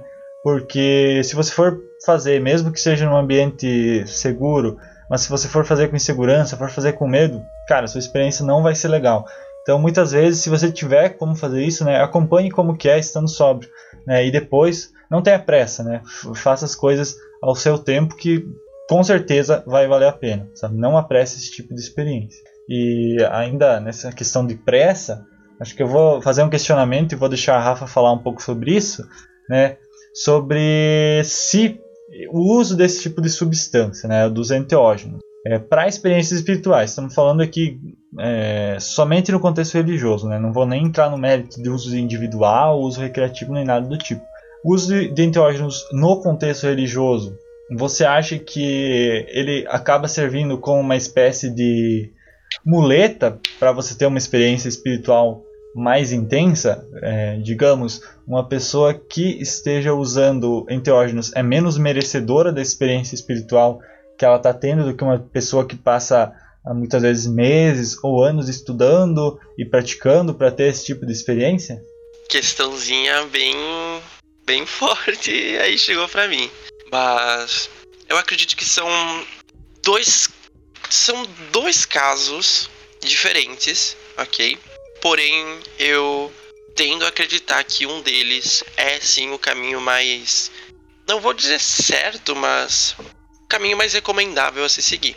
Então, na questão da utilização de enteógenos para atingir algum nível uh, espiritual, religioso, eu acredito que isso realmente seja não uma espécie de muleta, eu diria, mas como se fosse um Tipo, putz, não. Não tô. tô com preguiça de fazer isso, eu vou utilizar isso para ter um caminho mais fácil. Ou até mesmo como se fosse uma. É como se fosse a história da Chapeuzinho Vermelho, sabe? Em vez de ir pelo caminho mais longo e seguro, você decide ir pelo atalho que tem o lobo mal. Então, eu acredito que a, o verdadeiro objetivo, não só da espiritualidade, mas como da religião em si, seja você desenvolver um caminho tanto interno quanto você se melhorar e melhorar o mundo ao seu redor, sabe? Eu acredito que com a utilização de enteógenos é possível fazer essa melhora? Sim, mas seria como se você estivesse cortando metade da sua experiência, sabe? Então, quanto mais experiência você tiver, quanto mais prática, quanto mais treino, quanto mais repetição, mais você vai saber usufruir tanto usufruir quanto utilizar, sabe? Uh, dessas experiências. É como eu falei, eu tive experiências em que, claro, eu fiz um modo completamente errado. Fiz, minha primeira vez fazendo, gente. Dá desconto. Mas que eu tive resultados que se igualariam a um enteógeno, sabe? Então, eu acredito que na questão religiosa ou espiritual, eu opto sempre pelo caminho sim a utilização de enteógenos, sabe? Porque acredito que esse seja o caminho mais seguro, eu diria, mais que você adquire realmente uma experiência maior, sabe? E outra coisa, outro problema dos enteógenos é justamente que eles causam uma alteração tanto no seu cérebro que altera a sua percepção sobre algumas coisas. Então, por exemplo, se você vai ter uma experiência religiosa, o que seja, eles podem acabar atrapalhando de algumas formas, sabe? Então, às vezes, você não sabe se você está tendo um, uma experiência religiosa ou só uma simples alucinação. Claro, às vezes você consegue discernir isso um pouco por situações mais específicas, mas, por exemplo, tem questões de uh, do próprio drifting, das coisas começarem a se misturar, a ganhar movimento, ganhar curvas e tal. Isso já não seria mais uma parte astral, acredito eu. Seria mais uma parte completamente alucinógena. Isso que é meu medo, sabe? Você tanto acreditar muito na alucinação, que esse é um dos problemas, e não começar a utilizar isso como forma de muleta mesmo para as suas práticas, sabe? Claro, uh, tem maneiras de se utilizar e tem pessoas que utilizam justamente pela falta de conhecimento de práticas, o que é totalmente aceitável, sabe? Por exemplo, uh, aqui, posso estar falando merda, mas vamos pegar alguns povos originários aqui do Brasil que desenvolveram o método da, do chá de Santo Daime, por exemplo. Eu acredito que eles não tenham tido o mesmo treinamento que monge budista tinha, sabe? Então eles desenvolveram essa ferramenta como forma de tentar substituir todo esse treinamento. Então, por exemplo, o monge ele medita diversas horas por dia, treina para conseguir ter essas experiências sem uma utilização de enteógeno. Já um povo originário daqui poderia estar tá, uh, pela falta de conhecimento da justamente da questão dessas práticas eles encontraram esse método e des desenvolveram esse método de uma forma que fique mais prático para eles, sabe?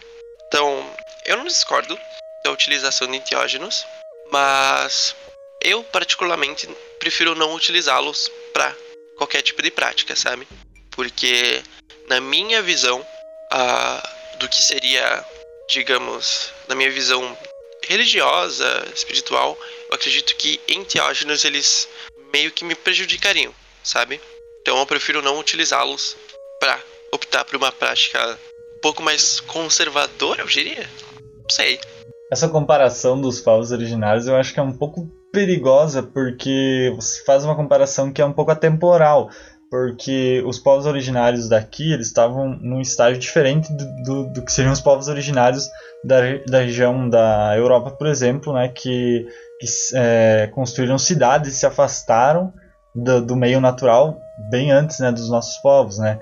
Então os povos que, que originários ali da região da Europa eles também faziam uso desse tipo de substância, né? Na região ali da, da Ásia, da Europa, né? Tanto que você tem justamente o xamanismo surgindo dali, né?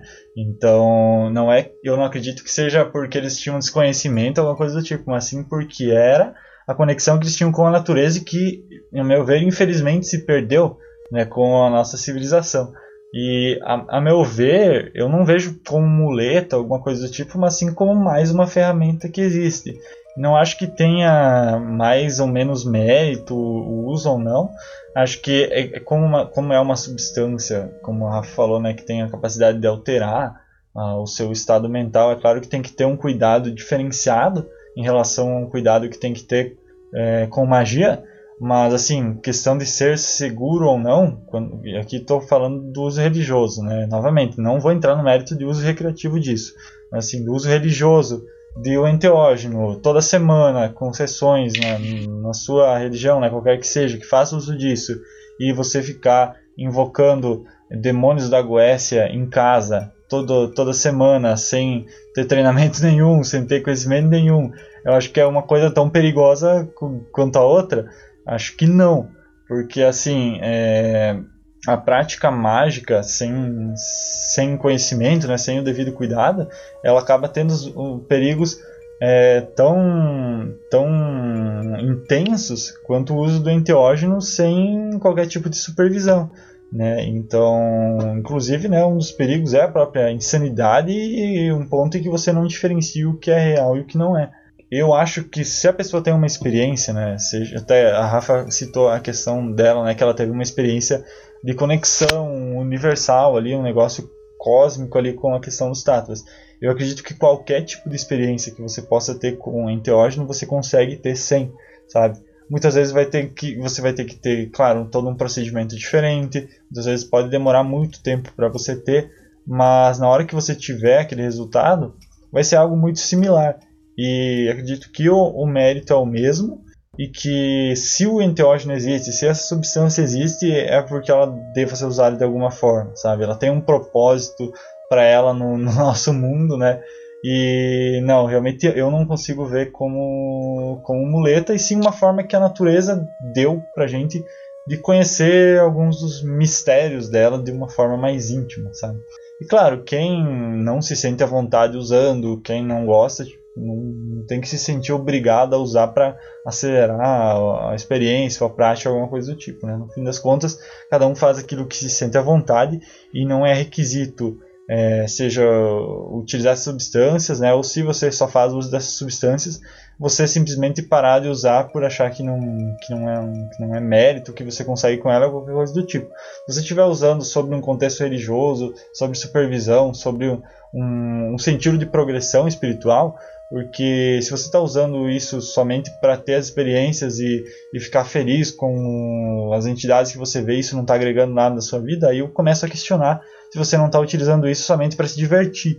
E eu acho que esse é o ponto. Que se você está usando para uma progressão espiritual, de alguma forma, para você progredir como ser humano de alguma forma, então para mim a experiência é completamente válida e, e sim, por mim, você pode só usar isso se for é, a ferramenta que você tem disponível para continuar esse teu desenvolvimento espiritual, religioso, né? É, cara, você jogou um, argumento muito bom. Mas uh, ainda assim, às vezes parece que, como é que eu posso dizer, é uma técnica muito bruta de você conseguir avançar, sabe? Como se fosse, sei lá, usar esteroides para conseguir mais massa muscular na academia, por exemplo, ou usar, sei lá, enfim, é um sentido de como se aumentasse o seu desempenho, mas prejudicasse alguns pontos, sabe? E justamente eu acho que a, a progressão, quando ela é muito rápida, quando ela é muito brutal, tem justamente muitos problemas, que é principalmente a questão de você não conseguir absorver direito o conhecimento que está sendo passado, ou uh, deixar conteúdo simplesmente ir embora, sabe? Porque você não prestou atenção, tava pensando em outra coisa e tal. Claro, isso é totalmente possível com as práticas sem enteógenos, mas acredito que quando você segue um caminho sem eles, ainda assim é possível ter um resultado muito bom e não eu não diria mais conhecimento, mas um conhecimento, eu diria que externo um pouco melhor, porque Parece que enteógenos é uma coisa muito. Você mergulha dentro de si, sabe? Não é como se você tivesse mergulhado pro mundo, você mergulha dentro de si. Às vezes isso é muito bom, sabe? Às vezes é até necessário, inclusive. Só que acho que utilizar isso com muita frequência pode acabar trazendo alguns problemas. Assim como praticar sem nenhum enteógeno e praticar a lá porra louca também vai te trazer muito problema na sua vida, sabe? Mas Acredito que não tenha nenhum demérito se eu utilizar enteógeno. Ou você não ser merecedor por utilizar. Eu só, por mim, não utilizaria tudo de boa sem, sabe? Mas, quer usar? Pelo amor de Deus, verifique algumas coisas antes. Primeiro, é legal usar? É legalizado usar? Segundo, tá, é legalizado usar. Eu deveria utilizar isso nesse momento e nesse espaço? Porque, gente, a, o consumo de qualquer substância é sempre muito, mas muito perigoso.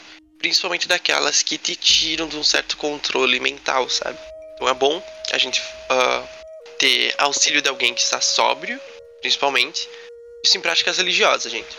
É bom ter o auxílio de alguém que está realmente sóbrio e está te auxiliando ali no seu processo. E também é bom a gente fazer num lugar que seja seguro. Por exemplo, longe de objetos cortantes ou longe de rios, penhascos, Uh, prédios também não é muito bom, sabe? Então, acho que é bom ter um cuidado mais redobrado quando for utilizar qualquer tipo de enteógeno.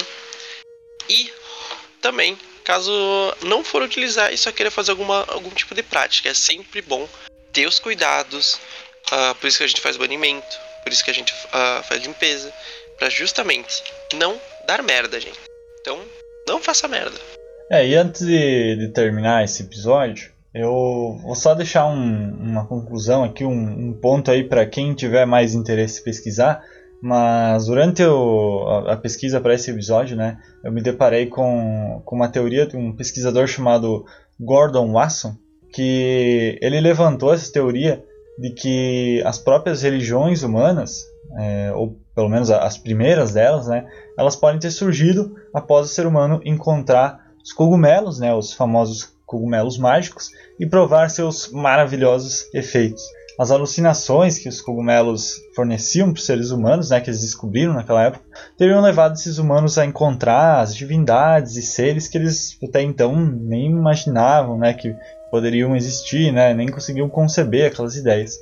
E, claro, eles não conseguiam compreender aquilo, então eles inventaram a ideia dos deuses e aí acabaram surgindo as primeiras religiões. E as, as próprias pesquisas que a gente tem sobre os enteógenos e os efeitos deles no nosso cérebro ainda são muito escassas é, e é muito difícil de fazer essas pesquisas, porque fazendo uma explicação paralela aqui e pegando emprestado um termo que foi cunhado pelo Freud, que é o processo primário de pensamento, né, que seria tudo aquilo que passa na nossa mente em sonhos, em colapsos psicóticos, fantasias, etc.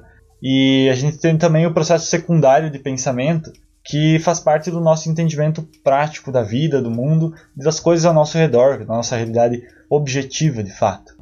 O processo primário né, de pensamento, esse que está mais relacionado ao subjetivo, ele nos introduz a um estado mental onde a gente é mais capaz de acertar é, experiências milagrosas, religiosas e fantasiosas que acontecem conosco. E se a gente pegar o exemplo da psilocibina, né, que é a substância que é contida nos cogumelos, é, e no LSD né, também, é, essa substância ela pode servir como gatilho para esse estado mental. Né? E, é, porém, né, para você analisar os efeitos disso no nosso cérebro, o único jeito seria colocando eletrodos diretos nas regiões límbicas do cérebro. Isso significa que o cérebro teria que ser cortado, não tem outro modo de fazer isso. Logo, não teria como fazer isso com uma pessoa viva, né? E, claro, tipo, talvez até teria que se desenvolver alguma técnica muito específica para isso, só que vai ser um procedimento que não vai ser muito ético, né? Você ter que é, fazer uma incisão no cérebro humano para estudar os efeitos disso, né? Então, por causa disso, ninguém nunca conseguiu fazer isso. Então, a gente não tem como estudar a fundo os efeitos dessas substâncias no nosso cérebro. Então, por isso que às vezes a gente tem né, é, é, experiências tão subjetivas, né, coisas que não têm uma explicação tão lógica e a gente acaba recorrendo às nossas explicações religiosas enquanto elas satisfazem o, o que a gente acredita que, se, que possa ser o, a explicação dos efeitos dessas substâncias. Então vou deixar só esse ponto para quem quiser pesquisar um pouco mais sobre isso. E vamos terminando o episódio por aqui, já está ficando bem longo aí. Então, o, obrigado para todos que ouviram até o final. E obrigado por acompanhar o podcast. Continue acompanhando a gente, curtam as nossas postagens nas redes sociais, sigam a gente lá no Instagram, que é onde a gente está mais ativo, e também assinem o feed do podcast para acompanhar todos os nossos lançamentos. Muito obrigado para todos os ouvintes e até uma próxima. Muito obrigado para quem ouviu até aqui. E só reforçar de novo que esse episódio não tem como objetivo uh, incentivar qualquer utilização de qualquer tipo de droga, seja lícita ou ilícita. O único objetivo desse podcast foi justamente informar a galera e trazer à tona essas experiências. Mas é isso. Muito obrigado e até.